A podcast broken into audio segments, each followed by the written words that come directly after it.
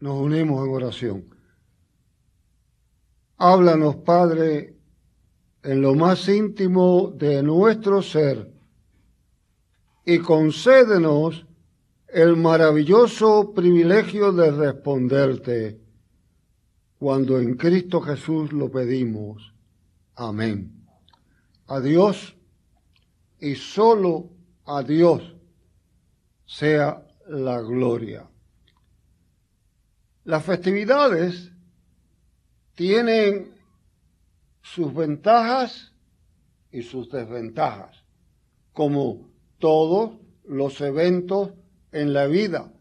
En las festividades, la gente tiene la gran ventaja de poder estar juntos, guardar tradiciones importantes en la familia, recordar eventos especiales, y tiene la gran desventaja de tomarla por seguro y de cosas que no tienen sentido, darle sentido y a veces seguir tradiciones que tienen muy poco valor o ningún valor histórico. Pero esa es parte de la vida humana. Me llama la atención que las escrituras, de una manera muy significativa, señala de manera tal que Dios, en su inmensa misericordia, usa señales todo el tiempo, señales para guiar y que aquellos que no son del rebaño no entienden y a veces las cambian el significado. Bien temprano en el Antiguo Testamento nosotros encontramos las señales de las tablas, encontramos la señal de la vara, encontramos la señal de la serpiente puesta en una vara, encontramos el arco iris que tan mal ha sido usado. Encontramos su significado uno detrás de otro como señales que Dios en una manera maravillosa ponía en el camino de manera de guiar a su pueblo a su objetivo central. No eran las señales lo importante, no eran las señales lo que debían de dedicarse, era hacia los que lo guiaba. En el Nuevo Testamento no cambia mucho la cosa. Recuerda sobre la planta de higo. Vea las señales de los tiempos allí. Vea de una manera muy especial las señales de los tiempos. Vea constantemente en este evento que está frente a nosotros, la estrella que aparece para un evento único, para un evento verdadero, no es una casualidad en la historia, es un evento único que aparece para cumplir un objetivo que Dios ha planificado. Aquellos magos han estudiado acerca de señales, han sido cuidadosos de estudiarla, la siguen y la primer parada de aquellos magos es para hasta cierto punto confirmarnos que Dios va a cumplir su objetivo a pesar de los malos entendidos, a pesar de los malos sentimientos. Herodes trata de usar su mejor habilidad y desviar la idea, no obstante ellos son guiados. Y dice que la estrella los lleva perfectamente hasta la casa donde está. Y es interesante que se menciona aquí en el Evangelio que estaba María y el niño. Ha pasado un tiempo. Ha pasado un tiempo y ya está allí en aquella casa y aparece la estrella, se señala y ellos entran y entran a adorarle. El primer paso es adorarle. La primera señal es de adoración, es de entrega, es de compromiso. Es interesante para mí que en el caso de los magos que me da la impresión que es de los eventos de Navidad donde más fábulas se han escrito. Es el evento donde más historias se han hecho, donde más cuentos aparecen. De hecho, la iglesia oriental, especialmente la iglesia copta, la iglesia en Egipto, siempre pensó que eran doce los magos. Eran doce. Y de hecho, celebran un festival de los doce magos. Ah, la escritura no dice eso, pero tampoco dice que eran tres. Los tres lo deducimos del hecho de los tres regalos. De ahí deducimos, pero realmente tiene que ser que cada uno tenía un regalo. Pero no obstante, ha sido generalmente aceptado que eran tres. Las fábulas siguen y siguen constantemente. Una fue poner tres, después le pusieron nombre. Melchor, Gaspar y Baltasar. Más tarde los identificaron. Melchor era un viejo del pelo blanco, de barba larga.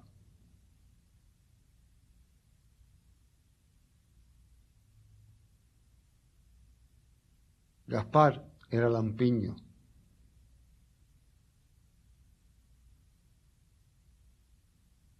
Y Baltasar, prieto. Eran los tres. Y siguieron las tradiciones de una manera. Pero lo que sí las escrituras dicen es que les trajeron regalos. Y los regalos eran oro, incienso y mirra. Oro, incienso y mirra. Los regalos son interesantes. Esta es la época donde más se da y se recibe el regalo. Y yo estoy seguro que ustedes han pasado los momentos que muchos hemos pasado. Hay gente que es muy difícil regalarle. No sabemos qué se le va a regalar. Yo tenía una secretaria hace muchos años. Dice, yo siempre acostumbraba a mi jefe regalarle una colbata, una chalina. A usted no se la puedo regalar. Digo, pues regálame un par de medias.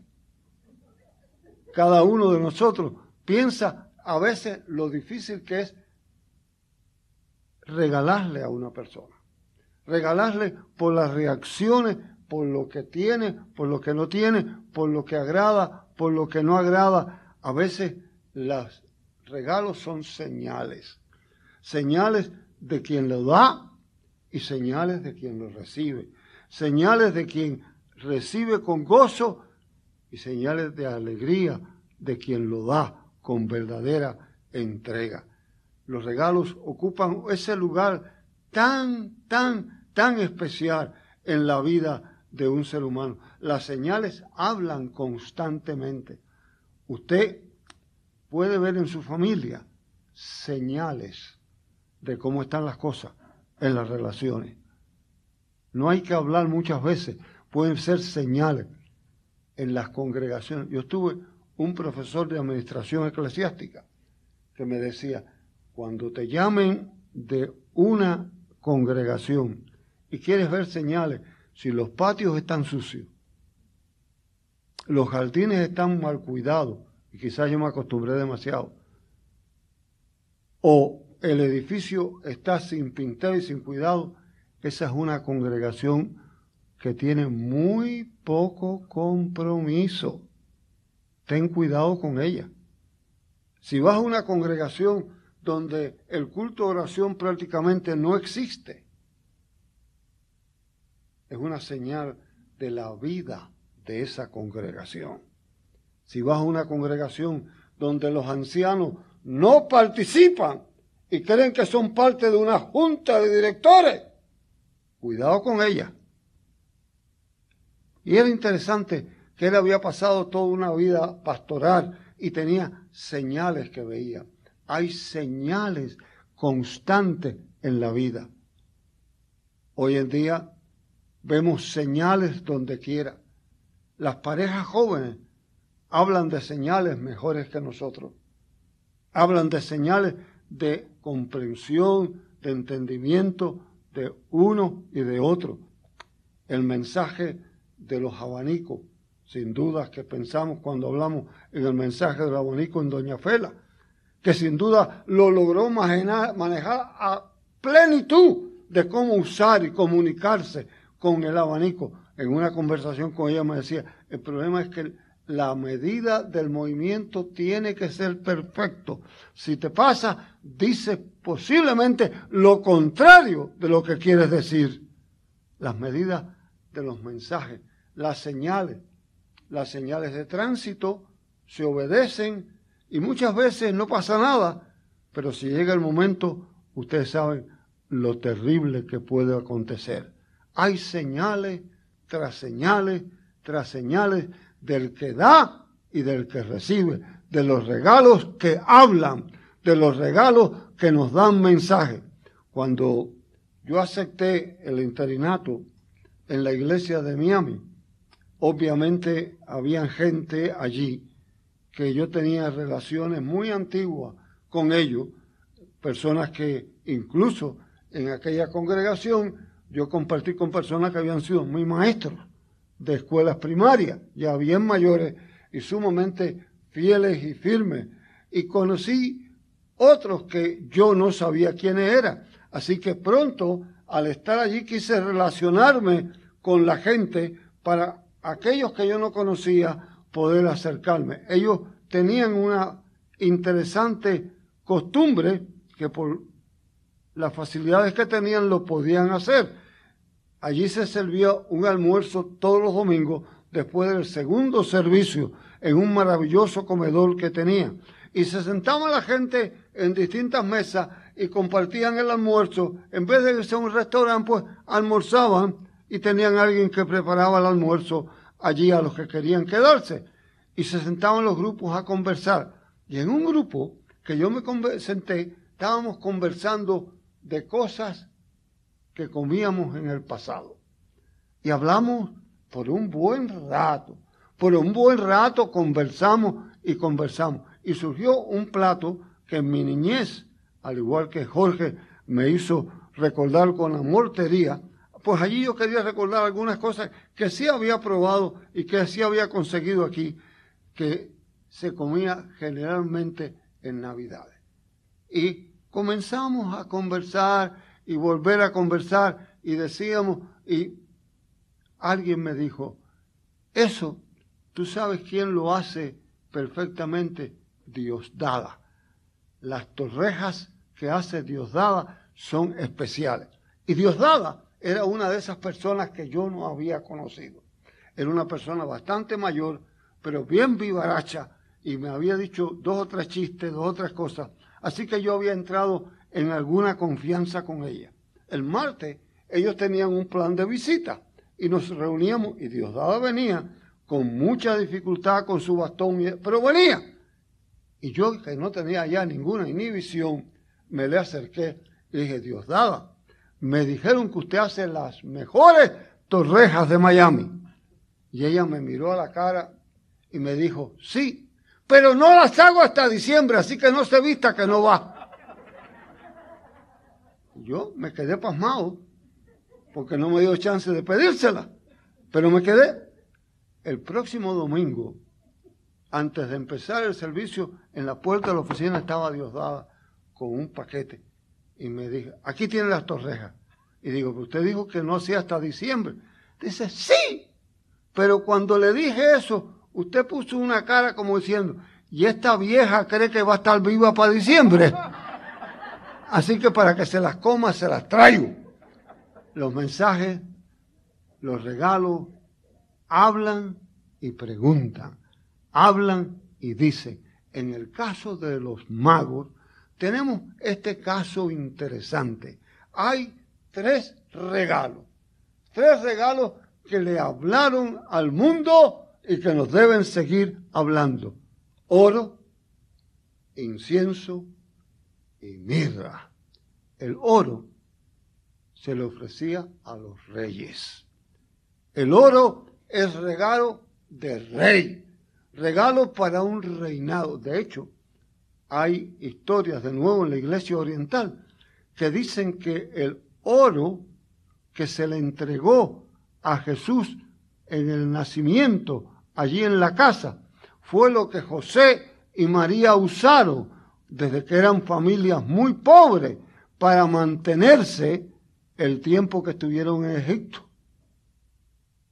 La Biblia no dice eso, pero tiene mucho sentido y mucho valor. Por tanto, el regalo que se le entrega a Jesús es del rey.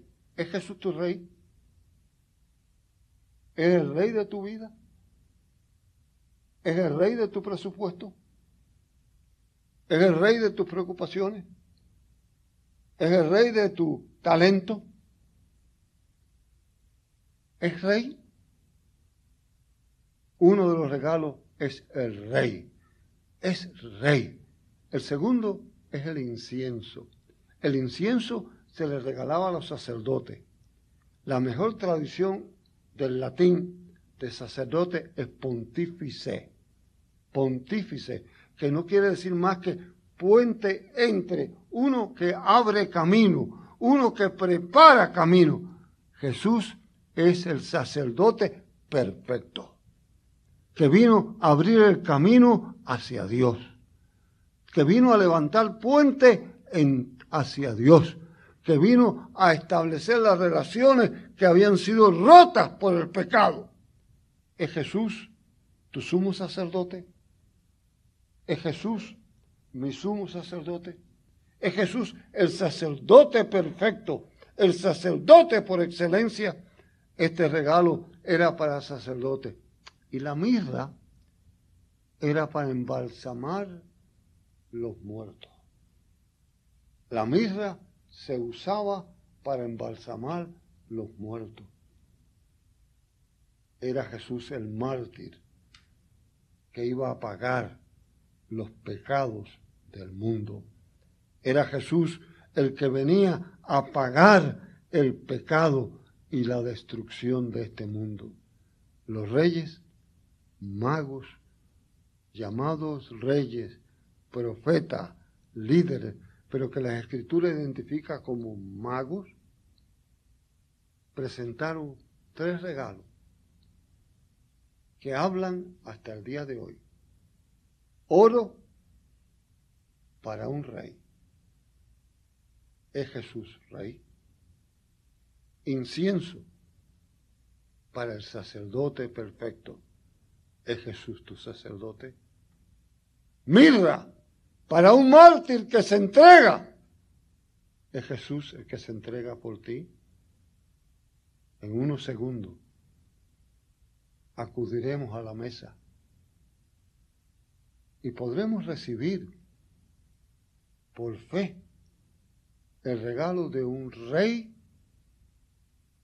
que nos ama, de un rey que nos guarda, de un rey que nos guía, el regalo de un sacerdote que es perfecto y ha abierto el camino hacia Dios y ha establecido las relaciones de nuevo, el regalo de uno que siendo inocente pagó por ti y pagó por mí. Esta mañana, yo no sé cuántas preocupaciones tú tienes. Yo no sé cuántas decisiones hay frente a ti. Yo no sé lo que el futuro te prepara para salir de este lugar. Yo no sé qué llamadas tú vas a tener. Yo no sé que tú quieres hacer mañana. Pero yo sé que hay señales que me hablan a mí. Yo también tengo decisiones que tomar. Yo también tengo preguntas que contestar. Y todos juntos, hoy, podemos oír el mensaje de esta epifanía. Oro para el rey, incienso para el sacerdote, mirra para el mártir que se entrega. Y para ti y para mí, sumisión ante el rey, obediencia ante el sacerdote, gratitud ante el mártir. Amén. Gracias, Padre, por tu presencia, por tu amor, por tu bondad y tu misericordia, por señales que nos hablan, por regalos que nos guían. En Cristo Jesús. Amén.